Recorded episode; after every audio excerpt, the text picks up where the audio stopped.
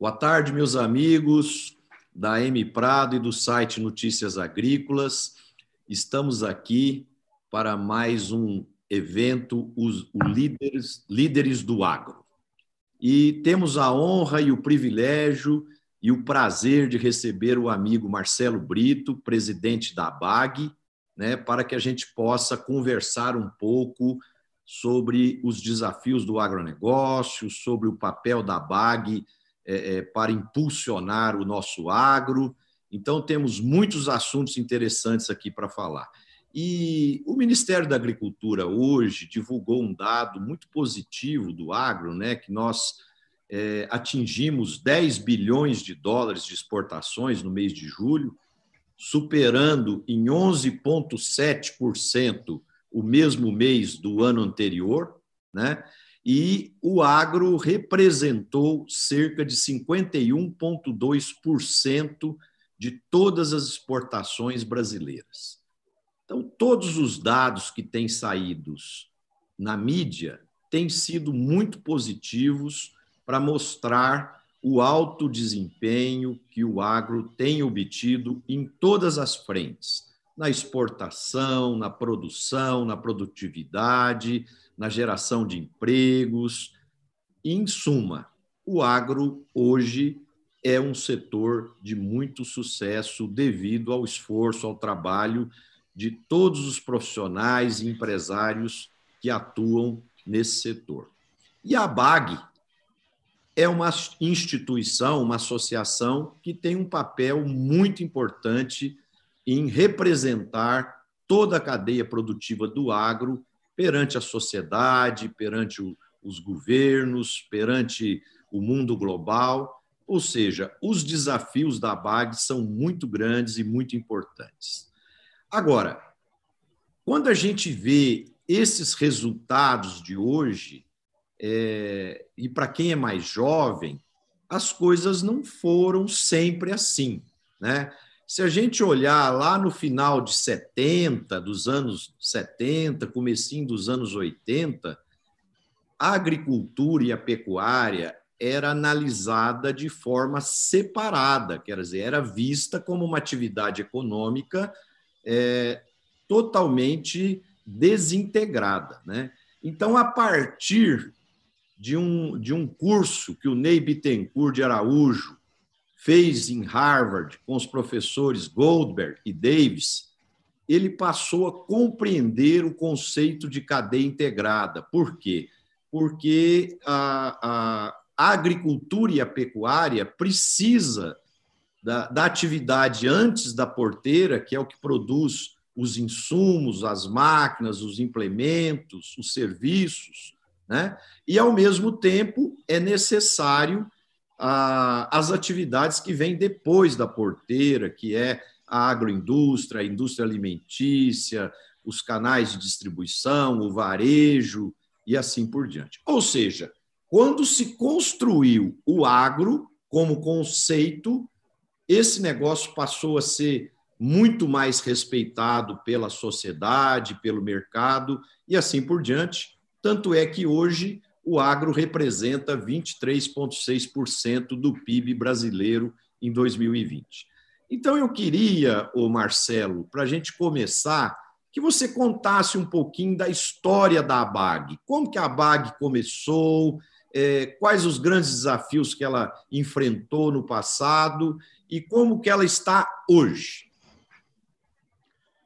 Boa tarde, Marcelo. Boa tarde a todos que nos acompanham. Olha, em primeiro lugar, é um prazer muito grande estar aqui com você. Eu sou um fã seu, fã do seu trabalho, há muitos anos acompanho, tenho o privilégio de, de, de falar que sou um, um, um, bom amigo teu, então, assim, estar aqui hoje, estar aqui com você hoje é uma honra muito grande. Então, muito obrigado pelo convite a você e toda a equipe aí da, da M Prado, tá? Obrigado, é, Você citou aí um negócio muito interessante, né, falando aí do professor Goldberg, né?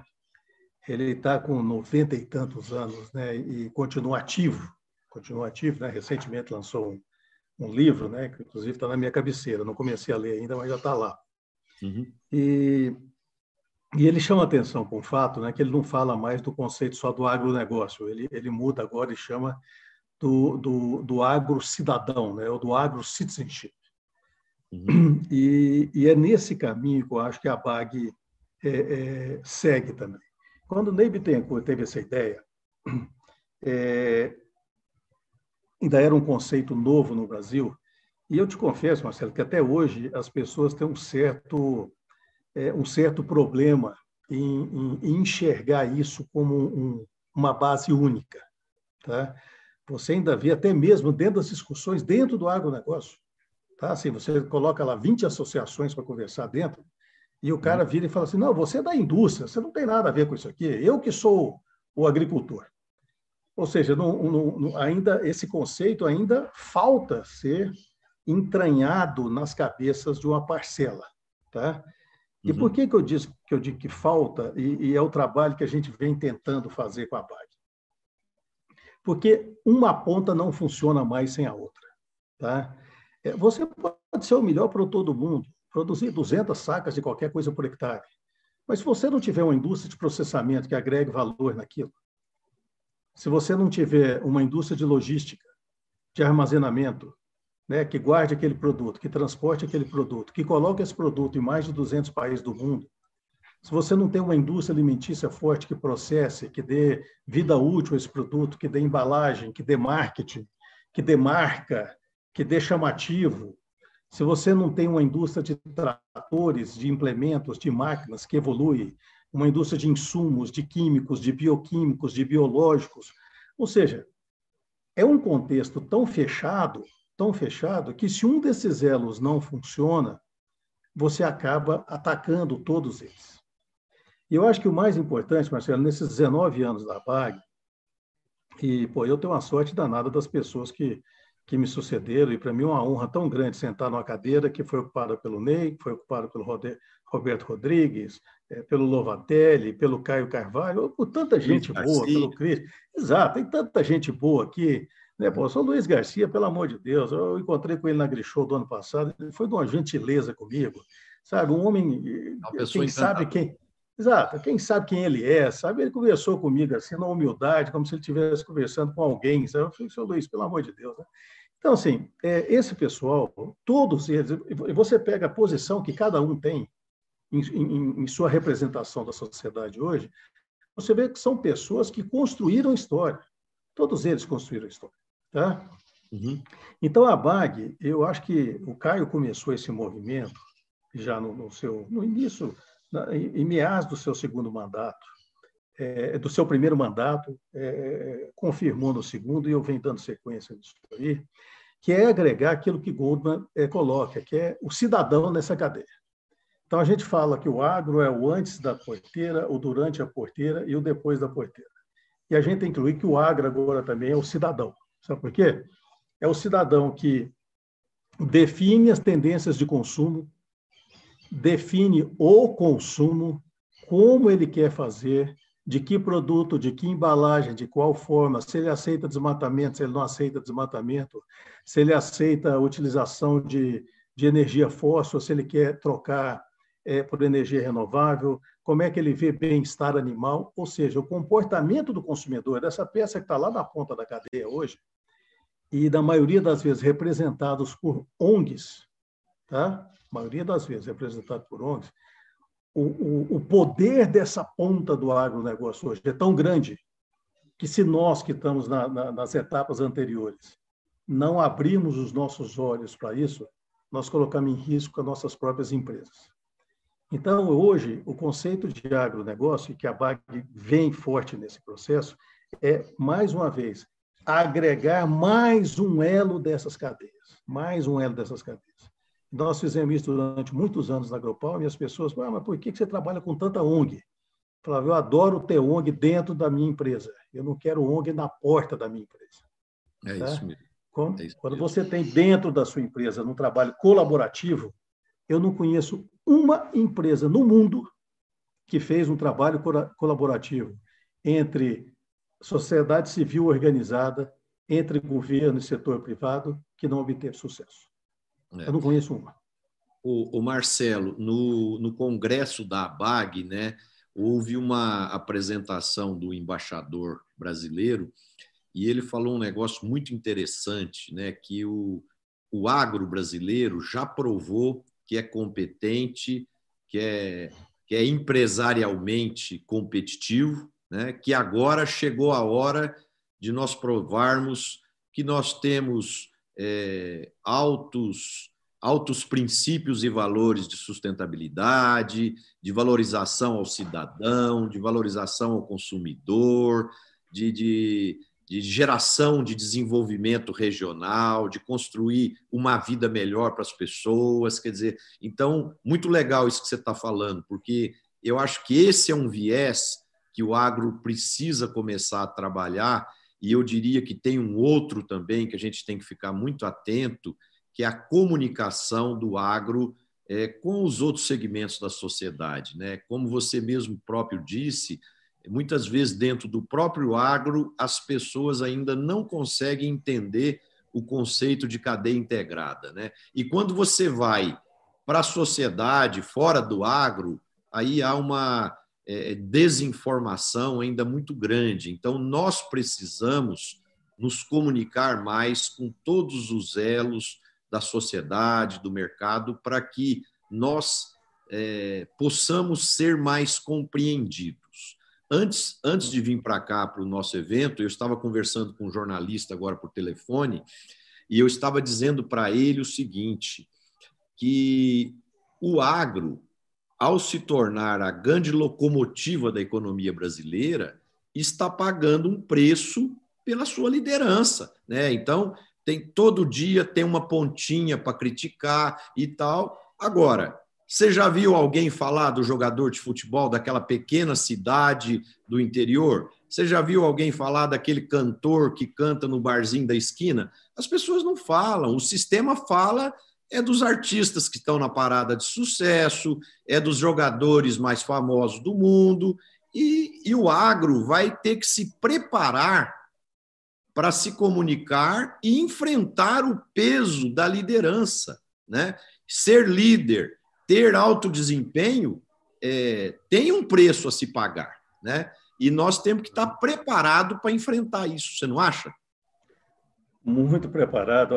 Um amigo em comum nosso, né, professor Luiz Tejon, grande amigo, deve estar nos assistindo. Um abraço, Tejon. Um dia a gente conversando, é, é, foi véspera da eleição presidencial e falando sobre um candidato específico, ele falou que pena que essa pessoa nunca foi um diretor comercial na vida. E aí, conversando, entendendo o porquê que ele nunca foi o diretor comercial, o fato assim, essa pessoa nunca conversou com gente, essa pessoa nunca negociou, essa pessoa nunca abriu o mercado, nunca enfrentou essas dificuldades. Então, assim, eu acho muito engraçado quando, quando eu vejo aí vários colegas do, do setor é, muito chateado e brigando, é, esse pessoal da França, da Inglaterra, do Japão, não sei da onde, fica inventando coisa do Brasil, fica pegando no pé, fica... Pai, gente, mas espera aí, nós não estamos num jogo comercial, nós estamos com um jogo comercial. E o jogo comercial ele é duro em qualquer etapa. A vendinha de bairro concorre com a vendinha, com a outra vendinha do mesmo bairro. A negociação deles é pesada. Imagina a negociação entre países. Peraí, nós estamos querendo que os concorrentes nossos nos elogiem? Espera aí, vamos dar um exemplo, Marcelo. Vamos dar um exemplo aqui, tá? Eu vou te dar dois dados concretos. Tá? Você é um país que concorre, você é qualquer país que concorre com o Brasil, e eu sou o Brasil, tá? Aí eu vou uhum. te dar dois dados aqui.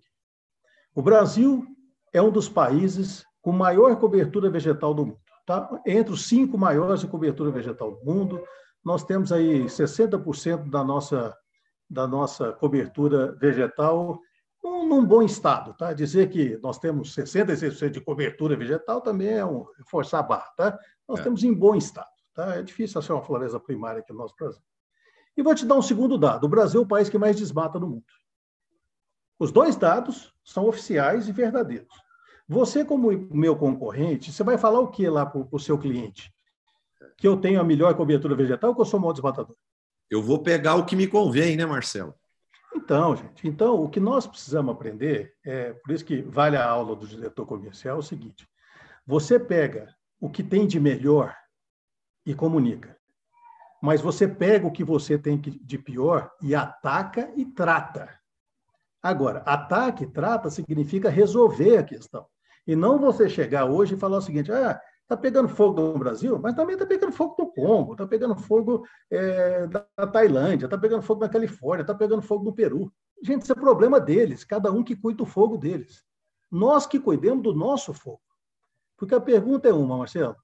Nós queremos ganhar o debate do jogo da discussão ou nós queremos vender nossos produtos? É. E aí... nós queremos vender nossos produtos, chega de dar o chicote para os outros surrar a gente. Vamos fazer o trabalho de casa, gente. É. E aí, né, Marcelo, na questão de, de fazer o trabalho de casa, eu penso assim: é, o agro e os ambientalistas precisam sentar para conversar mais, é, encontrar caminhos é, harmônicos, porque, afinal de contas, todos nós somos brasileiros, todos nós temos um amigo ou um familiar que está desempregado, né?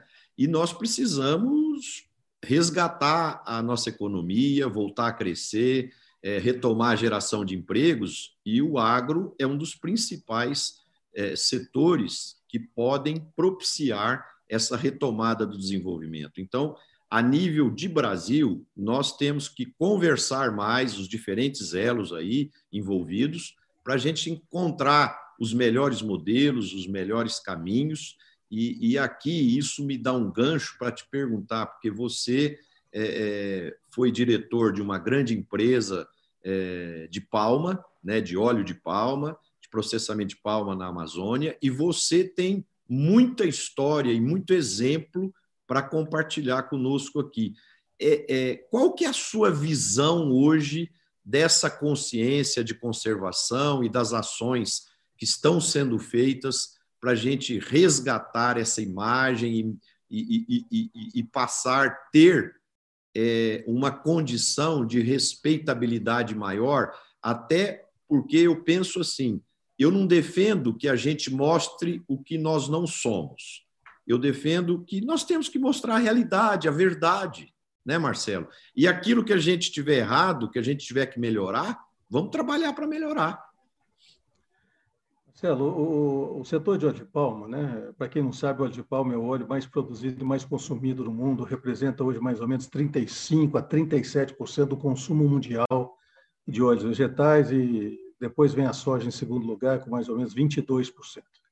É, óleo de palma representa mais ou menos 60% de todo o trade mundial do mundo, numa cadeia de mais de 250 bilhões de dólares. Então, nós não estamos falando de coisa pequena foi a commodity que mais apanhou no mundo nas últimas duas décadas.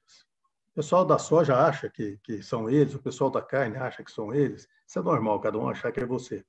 Mas é, quem estuda um pouco essas questões é, sabe que o óleo de palma, durante quase 30 anos, ficou no spotlight de todas as ONGs mundiais pelo desastre provocado na Malásia e da Indonésia. Tá? Desastre esse que eu conheço muito bem, porque além de ter morado na Malásia, é, nos últimos 20 anos eu tive mais de 60 vezes nesses dois países, então acho que eu, eu posso dizer com um pouquinho de, de cátedra o que eu vi, o que, é, o que aconteceu lá. Eu atuei lá dentro como representante da mesa redonda da Palma Sustentável, como é, contribuidor do governo, consultor do governo da Indonésia e também como consultor do, do Banco Mundial. E, e, eu vi a reação do pessoal da, da, da Indonésia é, a partir de 2003, 2004, e é mais ou menos a reação que a gente vê de uma parte da turma da soja hoje aqui no Brasil. É a reação do choque. Choque, choque, choque, choque, choque. O problema, Marcelo, é o seguinte: quando você entra num choque contra a sociedade civil organizada, a chance de você perder é de 99%. Por um motivo: a sociedade civil organizada não está defendendo o lucro. Você está defendendo o lucro, como iniciativa privada. A Indonésia brigou durante todo esse período e ganhou de resultado é, a perda de 20% do mercado mundial de, deles, perderam 20% desse mercado, tiveram que montar um programa de, de, de, biodiesel muito grande, coisa que eles não queriam fazer, mas ou fazia isso ou inundava o mercado mundial de óleo, e aí os preços cairiam ainda mais, o que poderia até é, prejudicar ainda mais fortemente a indústria. E o mais interessante é o seguinte: o ano passado, as 10 maiores empresas do setor se reuniram e, junto com o WRI, montaram o mais moderno sistema de monitoramento de desmatamento ilegal do mundo, que não é atrapalhado nem por nuvens, porque ele faz uma leitura por raios. É um negócio assim fora do normal. Quem está pagando? Os 10 bons produtores do país. que chegaram num ponto e falaram, gente, pelo amor de Deus, para que, que nós estamos nessa briga aqui? É, é, é, é, é combater o desmatamento ilegal e fazer o que o consumidor está querendo. Tá? É e aqui no nosso Brasil, Marcelo, a gente precisa fazer uma avaliação. Eu vou te falar um negócio, você pode ficar até assustado. Tá? Uhum. É, o pessoal acha que nós estamos no auge do nosso agronegócio. Eu diria que nós estamos no começo. Nós estamos no começo. Eu também a evolução, acredito. A evolução que nós temos... Sabe por que eu falo que nós estamos no começo? Vamos lá. Nós temos 10 produtos, 10 produtos que, que representam quase todo o agronegócio brasileiro. Quase todo. Desses 10 produtos, a gente retira quatro, que esses quatro representam 77% da área plantada do Brasil. 77%. Tá? Esses 10 produtos que eu te falei representam 95% do agronegócio. Quantos produtos compõem o agronegócio? Quantas centenas de produtos nós temos dentro do agronegócio? Antes de ontem, eu estava lendo uma matéria sobre gergelim. Sobre gergelim, que o Brasil agora descobriu o gergelim. O Brasil descobriu agora, mas o México é um dos maiores produtores de gergelim há mais de duas décadas. Em 1998, quando eu fiz um curso na Federação de Óleos e Gorduras, eu já fiz com o pessoal do México, que era o maior produtor de gergelim do mundo. Nós temos uma infinidade de produtos que precisam ser incentivados nesse país e que ainda serão produzidos, porque nós temos o espaço e as condições climáticas para isso, até para melhorar a nossa distribuição de venda e de exportação, porque qualquer bom economista sabe que jogar um peso muito grande da sua totalidade na mão de um ou de dois ou três clientes somente é um é risco muito grande, principalmente no mundo que hoje já não funciona tanto por geopolítica, mas funciona muito por geopolítica de mercado e cada vez mais tem funcionado por uma geopolítica administrada de acordos de países. É. Mas o, o Marcelo, e, e só para a gente finalizar essa questão aí, como você está vendo o trabalho na Amazônia de, de, de, de consciência da, da, da, sustentabilidade, esses esforços que o governo brasileiro está tá tentando desenvolver, que você, inclusive, faz parte é, desse, desse projeto? Como você está sentindo isso? Marcelão, eu, eu trabalhei quase 30 anos, quase, quase 30 anos lá na, na, na Amazônia. Tá? Uhum. É, e eu te diria que o, que o trabalho feito nesse período foi lamentável, né? lamentável. É, nesses últimos 30 anos, o Brasil administrou de costas, administrou a Amazônia de costas para lá. Tá? É, isso é tão, isso é tão assim é, é, é, claro, se você pegar, por exemplo, o livro que foi escrito na época do governo Fernando Henrique, em comemoração aos 500 anos do Brasil, ou seja, encomendado pelo governo para falar dos 500 anos do Brasil, não tem uma única citação sobre a Amazônia no livro inteiro. Uhum. Tá? Isso mostra a relação que o Brasil como um todo tem com a Amazônia brasileira. Tá? Então, a Amazônia ela foi triturada, ela foi muito maltratada principalmente nesses últimos 30 anos. Tá? E eu te diria o seguinte: se a gente olha para lá hoje e vê o estado que está, é a região mais miserável do Brasil. Você pode até falar que o Nordeste é mais pobre, mas a região mais miserável é a Amazônia. Tá? Todos os piores índices que você possa imaginar, você tem pelo menos metade dos estados amazônicos entre os cinco piores do Brasil, em todos eles.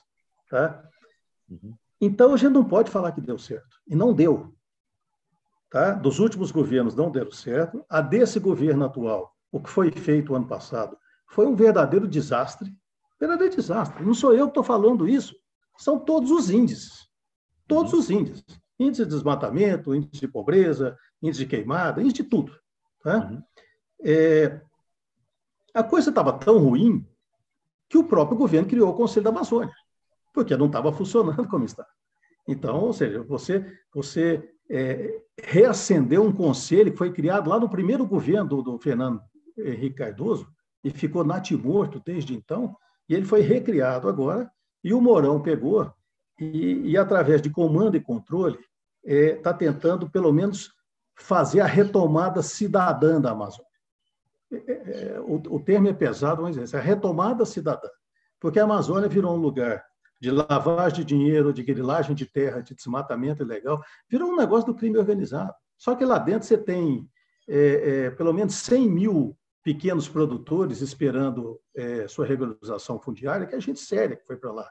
Você tem mais 5 mil grandes produtores que estão esperando também, que é gente séria que foi para lá. Você tem muita gente séria naquela região e, e, e, e, você vê que a coisa não anda. Por exemplo, olha, é, foi uma discussão danada agora com a, com a, com a MP 911 de regularização fundiária, faz isso, faz aquilo, briga daqui, briga dali. Mas deixa eu te falar um detalhe.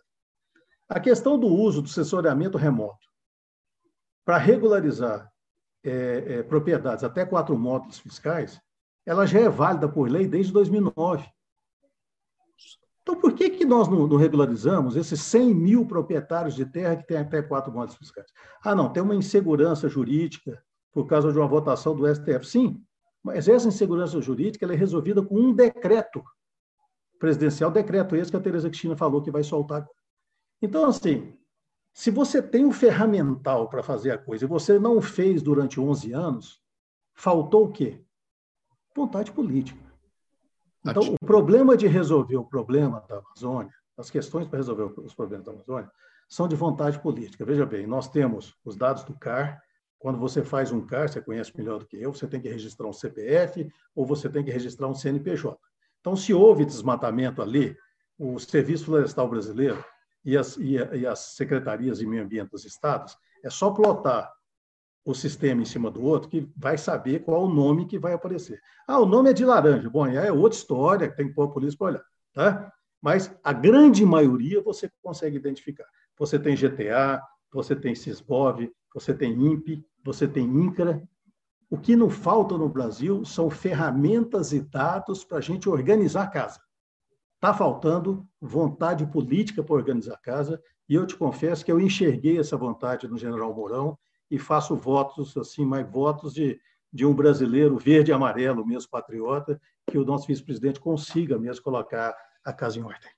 Que ótimo, que ótimo. Isso, isso dá esperança para a gente, né? Mas, infelizmente, né, Marcelo, quando a gente olha todos os outros setores, né? Vamos dizer assim, o Brasil é um país que muitas vezes os, as pessoas querem fazer determinadas coisas, mas o, o, status quo é tão resistente à mudança, né, que vai indo as pessoas vão cansando, né? O próprio exemplo ontem da, das demissões dos secretários é, ligados, Salim Matar e o outro secretário ligado aí a a pasta da economia, porque as pessoas querem fazer, insiste, insiste, mas o sistema não deixa, né? Vamos dizer assim. Olha, o Código então, Florestal... tem aquela frustração, né? Eu, eu mesmo... Frustra muito.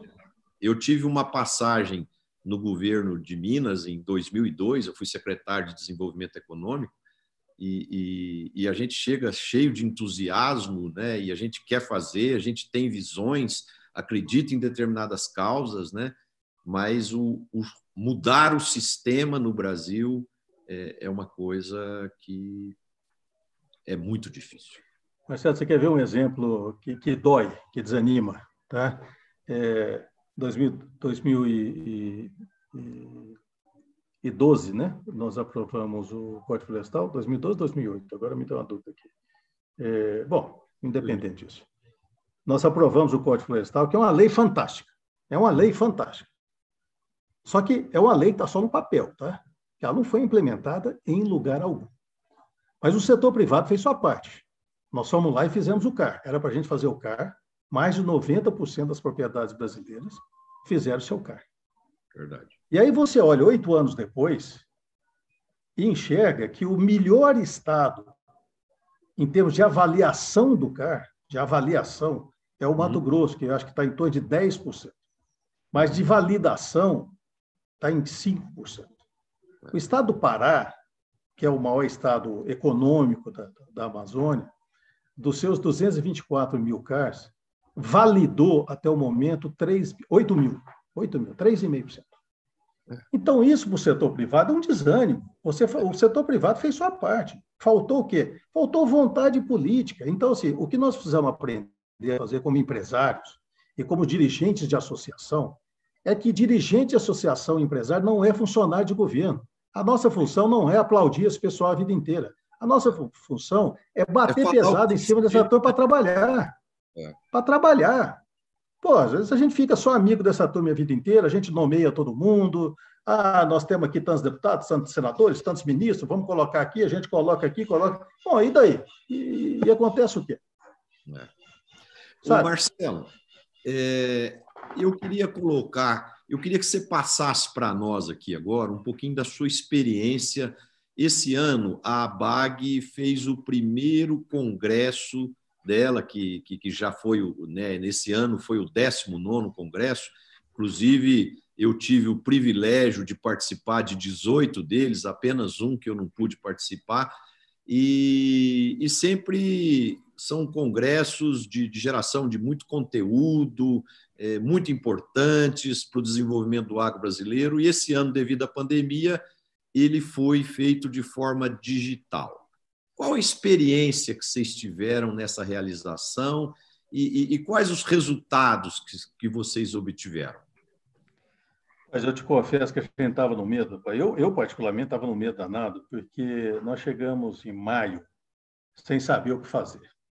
E, e te confesso que eu propus é, adiar esse, esse congresso para novembro ou dezembro, para que a gente fizesse no mesmo modelo, mas foi o meu pessoal lá que trabalha lá com a gente, pessoal muito valoroso, que falou: não, nós vamos manter a data.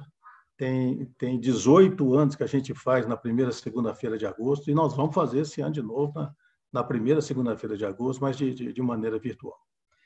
Bom, começamos a organizar, pedindo ajuda de um monte de gente, conversando aqui qual o melhor modelo, que forma que a gente iria fazer, etc. E resolvemos fazer virtual. Tá? Tomamos alguns cuidados, né? resolvemos montar um estúdio, é, os debatedores que puderam ir até lá, a maioria deles foram até lá, é, criando toda uma questão de, de segurança né, por conta do, do Covid. Mas por que fazer esse estúdio? Para que você tivesse qualidade na transmissão, para que você tivesse três painéis muito bem colocados, sem correr o risco de cair energia, ou da luz ficar forte, ou da luz ficar fraca, essa coisa toda. Tá? Uhum. E como logo de início, duas empresas associadas nossas, é, que já tinham fechado com a gente com o evento físico, tá? Che uhum. Nós fomos conversar com eles e falaram, não, vamos, vamos fazer virtual. Eu falei, escuta, mas vocês pagaram o valor aqui com o evento físico. O virtual é diferente. Falou, não, não, é, pode manter da forma que está. Nós somos parceiros e nós vamos seguir adiante. Bom, com isso, nós tivemos um tempo para organizar a coisa melhor, porque já tinha esse pequeno capital em casa, e resolvemos fazer tudo gratuito. Uhum. Inclusive, no encerramento do, do, do, do, evento, eu agradeci a todos os patrocinadores por ter uhum. dado a oportunidade da gente fazer esse evento gratuito. Bom, o resumo é o seguinte: o máximo de público que nós já tivemos na história foi um ano que nós tínhamos mais ou menos 1.200 pessoas fisicamente e uhum. tínhamos em torno de mil e poucas pessoas acompanhando online, porque já há três anos nós começamos a, a, a abrir sinal também. Esse ano nós tivemos 8.100 inscrições, e tivemos um pico de audiência de 7.960 e alguma coisa, não, não me recordo o número, 7.900 de pico. Uhum. Isso é um recorde. É. E mostra como você, através dessa nova ferramenta, consegue disseminar. Eu tive o cuidado, Marcelo, de pegar a lista dos inscritos e ir olhando. Tá? Bom, muita gente entrou de última hora, então não deu para você acompanhar, porque é, a, as plataformas permitiam que você entrasse de última hora também. Mas eu vi um negócio muito interessante lá que a gente não via nos outros congressos físicos. Uma presença muito grande de estudantes de agronomia, de zootecnia, de administração, de economia, de engenharia agrícola e de todas as engenharias, de todas as matérias. Então, isso foi a parte que me deixou mais feliz. Sabe por quê? Isso é um papel muito importante, né, Marcelo? Exato. Começa a formar já as novas gerações que estão chegando, né? Nossa, que se o evento é pago, né, eles não eles têm não acesso a isso, né?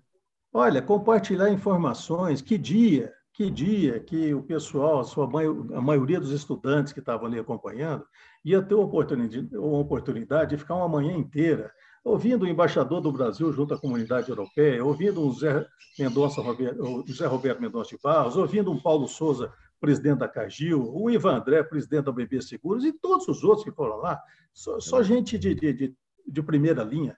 Os caras tiveram uma, uma verdadeira aula magna gratuitamente. Então, eu acho que isso passa a ser até um novo papel de todos os eventos, a gratuidade que compartilha conhecimento, é que iguala e sobe a barra do conhecimento. Então, para nós foi assim um evento maravilhoso e agora coloca um desafio monstruoso na nossa cabeça de pensar como é que nós vamos fazer o ano que vem.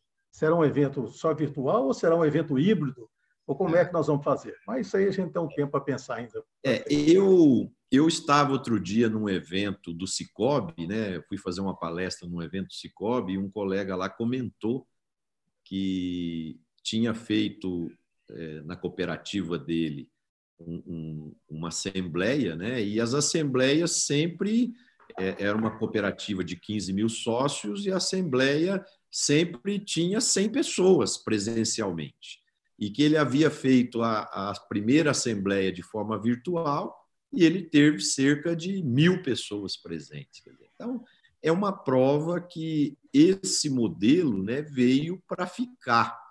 Agora, o que nós precisamos, né, Marcelo, é tirar o que, que tem de bom do modelo presencial, o que tem de bom do digital, talvez integrar os dois modelos e tirar o melhor de cada um de forma integrada para o futuro. Você Exatamente. concorda com isso ou não? Concordo. Esse é o novo, o novo desafio de todos os setores. Né? Olha o setor educacional. O setor educacional teve que se digitalizar em três meses, coisa que eles esperavam fazer em dez anos. Tá? Então, se você olha todos os setores em geral, é, vamos lembrar só um pouquinho, Marcelo.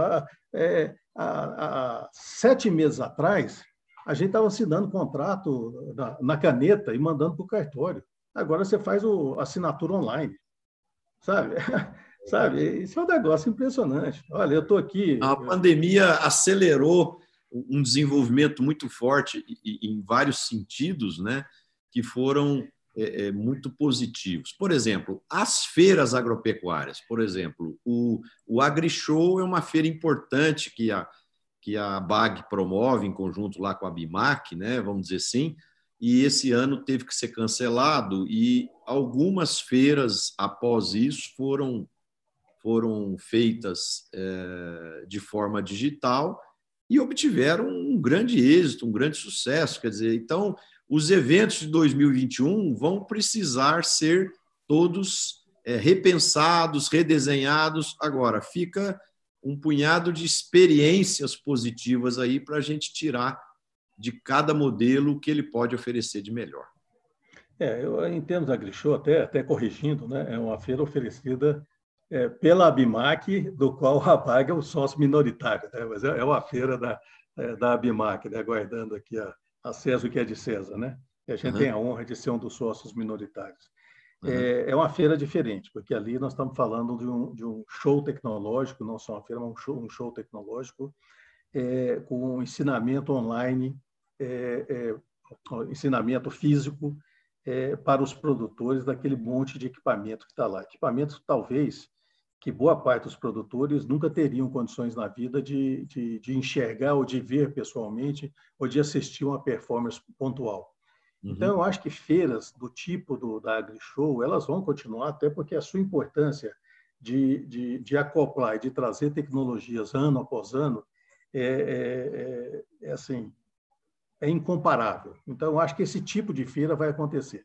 Agora, tem algumas outras feiras é, comuns, né? quer dizer, São Paulo é o paraíso das feiras, né? toda semana você tem uma feira diferente. Eu acho que várias dessas é, vão perder o sentido, porque você vai poder fazer de forma digital. Agora, o AgriShow não, o AgriShow ainda é um, é um evento tecnológico que requer a presença do produtor, e mais do que isso, né? é um grande momento de confraternização da produção agrícola desse país inteiro. Né? Não é qualquer lugar que você consegue colocar 100 mil pessoas é, dentro de um espaço muito bem preparado, grande competência do nosso amigo Chico Maturo, que vem dirigindo a feira já há três anos e, e dizer, vai ter ainda do ano que vem para ele fazer e, e, vai ser melhor ainda do que, do que a passada. É, esse tipo de feira vai persistir, vai persistir de forma ainda, é, é, ainda mais ativa. Eu, eu ainda acredito que é o seguinte, vai ser uma feira muito mais moderna e muito mais tecnológica diante é, é, desse aprendizado que nós tivemos aqui esse ano.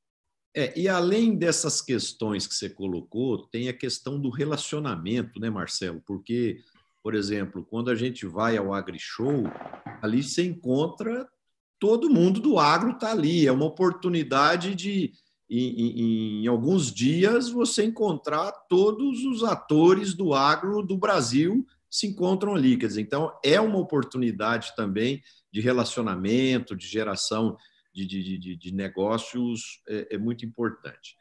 Marcelo, você lidera uma instituição, uma associação extremamente importante. É, as associações, de uma forma geral, sempre lutam com recursos financeiros escassos. E uma das causas é porque os empresários é, é, têm resistência ou têm dificuldade de, do, do associativismo mais intenso, participar mais. O brasileiro e o latino têm uma característica um pouco mais individual, né, vamos dizer assim, tem mais dificuldade de pensar no coletivo. O que, que você acha que as associações podem fazer e devem fazer para potencializar mais sócios, mais participação, é, é, mais visão é, desses empresários atuando em prol do coletivo? Como mudar esse quadro? Eu não acho que, que, que tenha é, só uma solução. Tá? É, na minha modesta opinião, eu, eu, eu vou dizer o seguinte: eu acho que nós cometemos um erro aqui no Brasil de transformar a associação mais importante do que o associado. Então, assim, você pega o conselho diretor de uma associação, o cara se acha o supra-sumo do mundo, o que comanda, o que fala com o ministro, o que fala com o presidente, o que fala. E, assim, e, e, e se tornou tão importante que tem associação que tem o mesmo cara como presidente há 20 anos, há 30 anos, há 40 anos.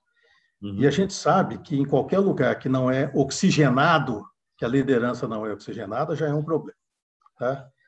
Quando nós somos lá, é, é, participamos agora de um grupo para lançar o um movimento empresarial, aquela carta aberta às autoridades na questão de sustentabilidade, na questão de carbono, etc., que saiu há duas semanas atrás, do setor privado, é, foi uma iniciativa do CEBEDES, da ABAG, da ABIOV e do IBAR, uhum. e do Pacto Global.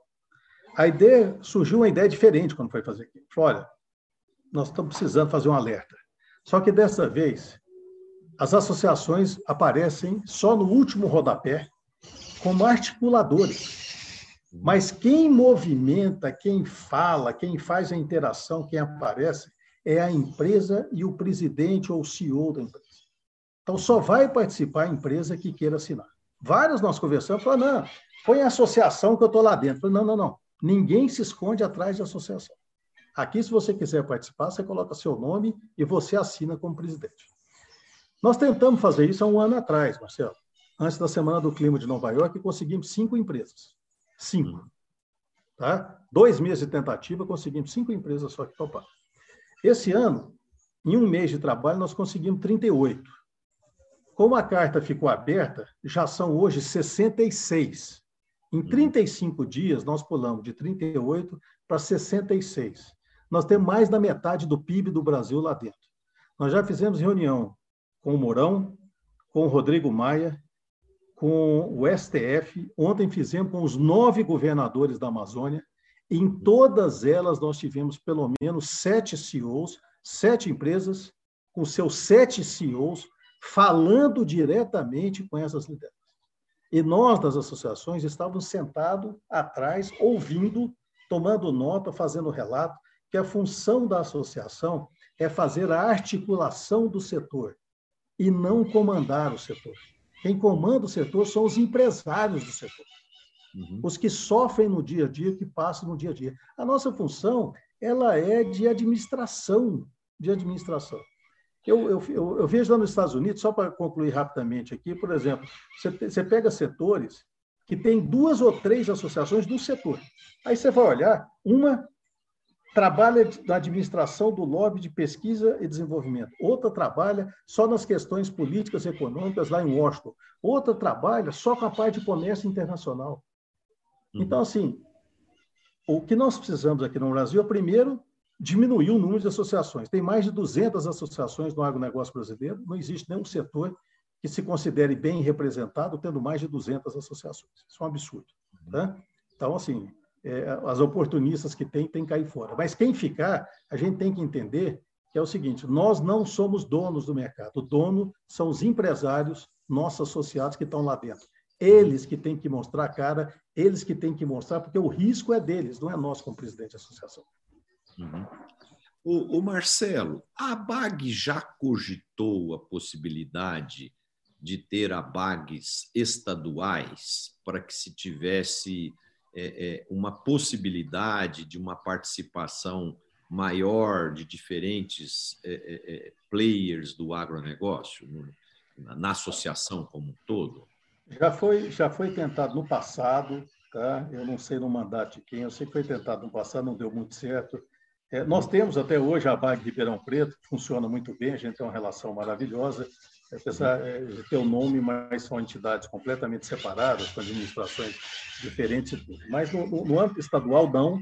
A gente tinha uma ideia de, de, de tentar olhar para isso esse ano, mas eu te confesso que desde nós assumimos o ano passado, tem um ano e meio que, essa, que esse conselho está aí, uhum. e esse ano e meio tem sido tão duro para o Brasil, né? tem sido um momento tão, tão desgastante para o Brasil, um momento de dicotomias. Hoje, para você ter uma conversa eh, razoável durante meia hora, está tão difícil, sem brigas, que nós achamos que não era o momento da gente enfrentar isso aí, não. Vamos deixar para um momento onde, onde o, fator da calma republicana esteja mais arraigada entre nós brasileiros.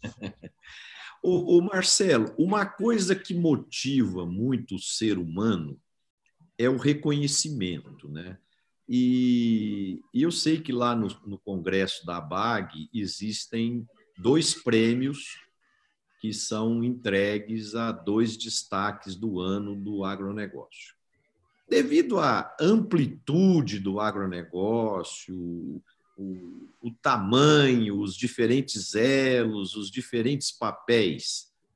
Será que a BAG não poderia ampliar o leque de reconhecimento para mais, mais categorias, vamos dizer assim, e, e, ter um momento de reconhecimento do, do, dos destaques, do, do, que foi é, é, diferenciado no ano, para poder motivar mais essas pessoas, os empresários, o mercado, e isso é, trazer, criar-se uma tradição de reconhecimento, porque o, o, o ser humano é movido a, a, a, desafio, a reconhecimento, isso, isso, isso funciona muito bem né? em outras atividades, né? a gente vê aí no, nos esportes, no cinema, em outros segmentos, né? quanto que o reconhecimento é valorizado e é importante. E, e eu imagino que se isso ocorresse, nós ampliaríamos a importância e a relevância do agro, a importância da ABAG e a importância daquelas pessoas que fossem reconhecidas. Vocês já pensaram alguma coisa a respeito? Já, já pensamos. O ano passado já criamos um terceiro, né? além do Ney Bittencourt e do Norman Burla, criamos um terceiro, que foi dado destaque para o programa educacional da BAG Ribeirão Preto, que é um programa educacional maravilhoso que a Mônica Bergamaschi conduz lá com os conselheiros da BAG há muitos anos. E esse ano nós teríamos um quarto também. Mas aí, como o evento foi virtual, nós acabamos que não teve nenhum, né? E, e as uhum. pessoas que ganhariam o prêmio esse ano, nós já conversamos com eles que eles serão os, os, os que receberão o prêmio ano que vem, tá? É só, foi só uma postergação. Mas isso aí está sim, está dentro do, do, da ideia nossa é, o agro tem se desenvolvido e tem tanta gente que participa de forma é, fantástica dentro desse processo, tá? Gente de comunicação, gente de pesquisa, gente da, da academia, gente do meio ambiente, é, pô, são tantos os setores envolvidos, né? É, a gente fala agro de uma simplicidade, né? Sem entender que dentro desse agro tem tem 200 tipos de agro diferentes, do pequeno, do pobre, do grande, é, do desenvolvimentista, do, do século XXI, do, do século XIX, ou seja, tem muita coisa dentro desse ano. E, olha, é, você quer ver uma parte que a gente sempre esquece, Marcelo? É que dentro desse agro, desses 5,3 milhões de propriedades no Brasil, 85% delas tem menos de 100 hectares, é de gente pequena. Tá?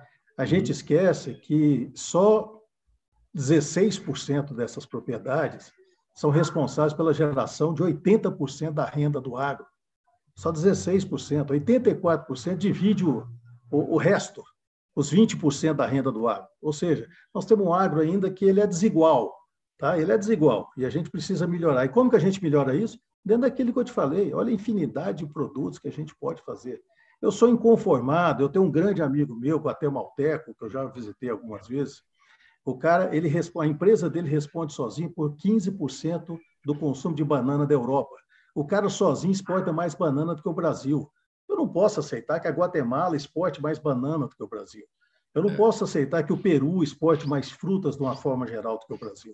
Não, não dá. As oportunidades que nós temos aqui. Olha, vamos continuar sendo grande em soja, açúcar, café, carne, laranja, ou seja, aí os, os tradicionais. Pô, mas vamos ser grande em outras coisas também, né? É. E a gente precisa ficar, né, Marcelo, antenado às novas tendências, né? Aquilo que você falou no começo do, do nosso bate-papo, a importância do, do, cidadão, do consumidor, do cliente final, né? Ele, ele dá as tendências, né? Então, por exemplo, tem quatro coisas pipocando aí no momento que o consumidor está tá dando essa tendência que os empresários rurais, os agricultores, as cooperativas, as agroindústrias, toda a cadeia tem que ficar atenta, né? Então, por exemplo, tem o caso, o gin, por exemplo. O gin hoje é a bebida destilada mais consumida no Brasil e no mundo, e ele é feito basicamente um dos produtos fundamentais lá no, no, na produção do gin é o zimbro, né? E o zimbro praticamente toda a produção é importada, né? Aí você pega, por exemplo, o lúpulo para fazer essa, nós estamos vendo aí uma explosão das cervejas artesanais, mais de 90% do lúpulo consumido nas cervejarias brasileiras são importados.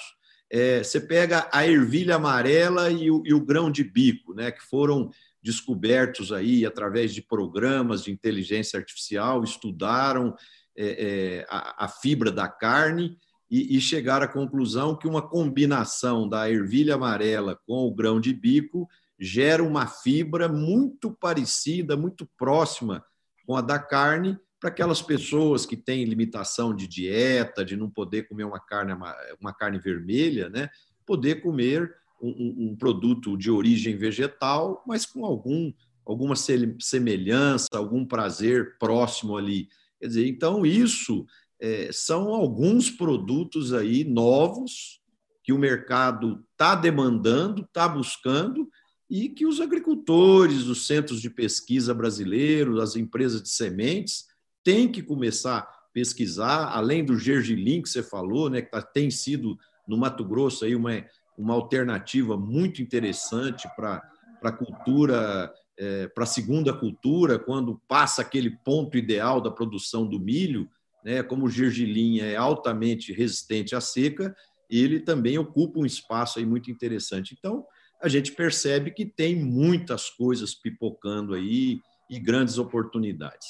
Marcelo, agora eu queria que você me falasse um pouquinho como que é o Marcelo no final de semana, quando você está em casa, tranquilo, quais são seus hobbies, qual que é o seu lazer, como você gosta de se divertir, o que que, o que, que são os seus hábitos? Mas eu sou um cara é, caseiro, eu sou um cara familiar, tá? Uhum. É, Estou há 36 anos com a minha esposa, graças a Deus, e minhas belas filhas, agora só uma, porque uma mudou para a Alemanha, infelizmente, foi trabalhar numa empresa do agronegócio na Alemanha, né? Isso é brincadeira, né? É, mas sou um cara caseiro, sou um cara de leitura. Eu sou um cara que eu adoro é, consumir, na medida certa, um produto do agronegócio e do serviço ambiental. Você vê como é que a coisa funciona tão bem, como é que agronegócio e serviço ambiental funcionam perfeitamente, tá? Quando eu pego o agronegócio da cevada e do lucro e misturo com o serviço ambiental da água, eu tenho uma cerveja fantástica para tomar no final de semana. Tá? Essa é a interação do agronegócio com o serviço ambiental. Então, Marcelo, eu sou uma pessoa muito caseira, uma pessoa de filme, gosto de leitura. Estou é, lendo um livro, eu, eu não ia citar esse livro porque eu estou sem o nome do autor aqui, me deu um branco no nome do autor, mas é um livro fantástico que conta a história da Amazônia brasileira de forma bastante didática. E foi lá que eu, que eu, que eu tive essa tristeza de saber que o livro do, dos 500 anos da história do Brasil não tem uma única citação sobre a Amazônia. Mas é um livro que as pessoas deveriam ler. É, eu te prometo passar o autor depois, mas chama Amazônia, tá? Se você colocar um Google, você já vai ter. é, é, que nos dá uma aula, e todo brasileiro deveria ir, para a gente entender o que, que é aquilo. Porque é, é uma parte tão importante da, da Amazônia, é, uma parte tão importante do Brasil, e depois desses quase 30 anos que eu fiquei trabalhando naquela região, eu não me chamo mais de, de agricultura, eu me chamo de agroambientalista. Uhum. Se você pegar meu Twitter, meu Instagram, você vai ver que eu me coloco lá como agroambientalista. Porque é isso que nós somos, nós agricultores. Eu nasci numa família de fazendeiro, meu avô foi fazendeiro, meu pai, além de industrial, foi, foi fazendeiro também. Eu passei minha vida inteira trabalhando para o agronegócio. Eu não fiz outra coisa na minha vida do que trabalhar para o agronegócio. Só que depois que eu passei esse período, e lá pela Agropalma, fazendo essa união do meio ambiente com a produção, da interação do meio ambiente com a produção, de, de, de, de ter um, um laboratório é, com, com, mais de 3 mil insetos catalogados, sabendo quais são os, os insetos que são bons para a plantação, quais são os nocivos para a plantação, como é que a gente faz combate biológico de pragas, como é que a gente é, é, faz um monitoramento de aves naquelas florestas que estão em volta e essas aves contribuem até com é, com o seu modelo de, de combate de pragas também, ou seja, essa interação. Eu te diria o seguinte: eu sou um agroambientalista que gasta muito tempo estudando esse setor, lendo muito desse setor. É, eu trabalhei 23 anos com o Luiz Faria e foi o único patrão que eu conheci na minha vida, o doutor Luiz Faria, banqueiro, que no começo do ano ele falava assim: no seu orçamento, é, você não esqueceu de colocar as viagens aí para os diretores e gerentes, viagens de atualização para ver o que está acontecendo, exatamente. Geralmente, o seu patrão fala assim, ó, cuidado com as despesas. Não, ele sempre colocava isso porque quem não se informa constantemente, quem não lê, quem não estuda constantemente, quem se dá o, o desprezo de dormir todo dia sem ter lido duas páginas de qualquer coisa para aprender, é dar desprezo ao seu segmento de vida, de seu negócio também. Então, é o Marcelo, no final de semana, é isso. Eu sou um cara assim que eu gosto de ler demais, leio muito. É, é, eu tenho assinatura de revista inglesa, americana, de, de, de, jornal europeu. Eu acompanho notícia todo mundo, acompanho notícia da China, acompanho notícia de tudo e me informo. Me informo, sabe por quê? Eu nunca vou peitar um cientista numa publicação que ele fala, porque eu não sou cientista e eu não tenho conhecimento de causa. Eu não vou peitar um ambientalista que fala um negócio sobre destruição de floresta tropical, porque eu não estudo destruição de floresta tropical. O que eu estudo é o agroambientalismo, é como juntar essas partes tão importantes e que dão ao Brasil a condição única, única e última, porque os outros setores nós não temos mais condição de, de ser o líder mundial, esse dá a condição ao Brasil de ser o comandante no mundo da potência agroambiental. A próxima safra já está chegando e não é de produto, é de carbono. E essa próxima safra vai ser a safra que colocará o Brasil de destaque no mundo. Se tivermos inteligência e acompanharmos a ciência. O que move o mundo é a ciência, não a ideologia. A ideologia, para quem lê e estuda, foi fator sine qua non para a destruição de tudo que já foi destruído na história do mundo. A ciência foi fator sine qua non para a multiplicação de tudo que foi sucesso na história do mundo. Verdade, Marcelo. Marcelo, estamos chegando no final do nosso programa, passou, passou muito rápido, né? o papo está muito bom. É...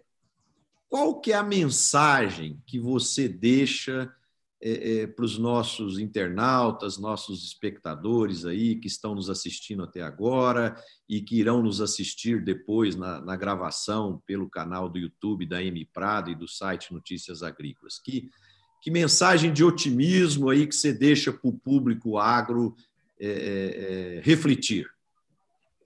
Olha, nós temos um mundo à nossa frente e é um mundo muito maior do que só China, é mundo muito maior só Ásia, é o mundo. Nós temos realmente o mundo.